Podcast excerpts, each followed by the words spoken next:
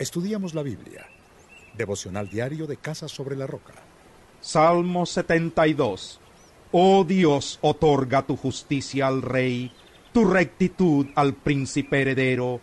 Así juzgará con rectitud a tu pueblo y hará justicia a tus pobres.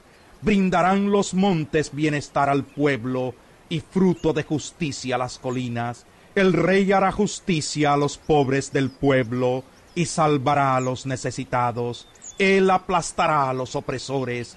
Que viva el rey por mil generaciones, lo mismo que el sol y que la luna. Que sea como la lluvia sobre un campo sembrado, como las lluvias que empapan la tierra.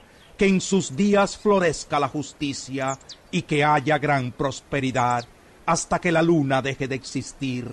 Que domine el rey de mar a mar, desde el río Éufrates hasta los confines de la tierra, que se postren ante él las tribus del desierto, que muerdan el polvo sus enemigos, que le paguen tributo los reyes de Tarsis y de las costas remotas, que los reyes de Sabá y de Seba le traigan presentes, que ante él se inclinen todos los reyes, que le sirvan todas las naciones.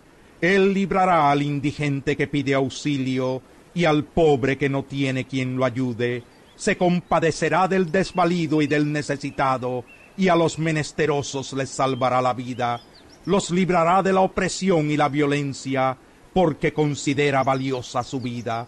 Que viva el rey, que se le entregue el oro de Sabá, que se ore por él sin cesar, que todos los días se le bendiga, que abunde el trigo en toda la tierra, que ondeen los trigales en la cumbre de los montes, que el grano se dé como en el Líbano, que abunden las gavillas como la hierba del campo, que su nombre perdure para siempre, que su fama permanezca como el sol, que en su nombre las naciones se bendigan unas a otras, que todas ellas lo proclamen dichoso.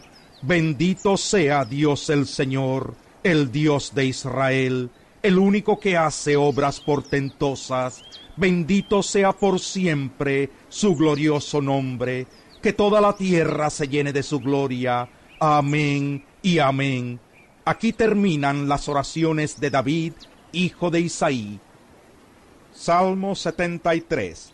En verdad, cuán bueno es Dios con Israel, con los puros de corazón yo estuve a punto de caer y poco me faltó para que resbalara. Sentí envidia de los arrogantes al ver la prosperidad de esos malvados. Ellos no tienen ningún problema. Su cuerpo está fuerte y saludable. Libres están de los afanes de todos. No les afectan los infortunios humanos. Por eso lucen su orgullo como un collar y hacen gala de su violencia. Están que revientan de malicia y hasta se les ven sus malas intenciones. Son burlones, hablan con doblez, y arrogantes oprimen y amenazan. Con la boca increpan al cielo, con la lengua dominan la tierra. Por eso la gente acude a ellos y cree todo lo que afirman. Hasta dicen, ¿cómo puede Dios saberlo? ¿Acaso el Altísimo tiene entendimiento? Así son los impíos, sin afanarse, aumentan sus riquezas. En verdad, ¿De qué me sirve mantener mi corazón limpio y mis manos lavadas en la inocencia, si todo el día me golpean y de mañana me castigan? Si hubiera dicho, voy a hablar como ellos, habría traicionado a tu linaje. Cuando traté de comprender todo esto, me resultó una carga insoportable hasta que entré en el santuario de Dios. Allí comprendí cuál será el destino de los malvados. En verdad, los has puesto en terreno resbaladizo y los empujas a su propia destrucción.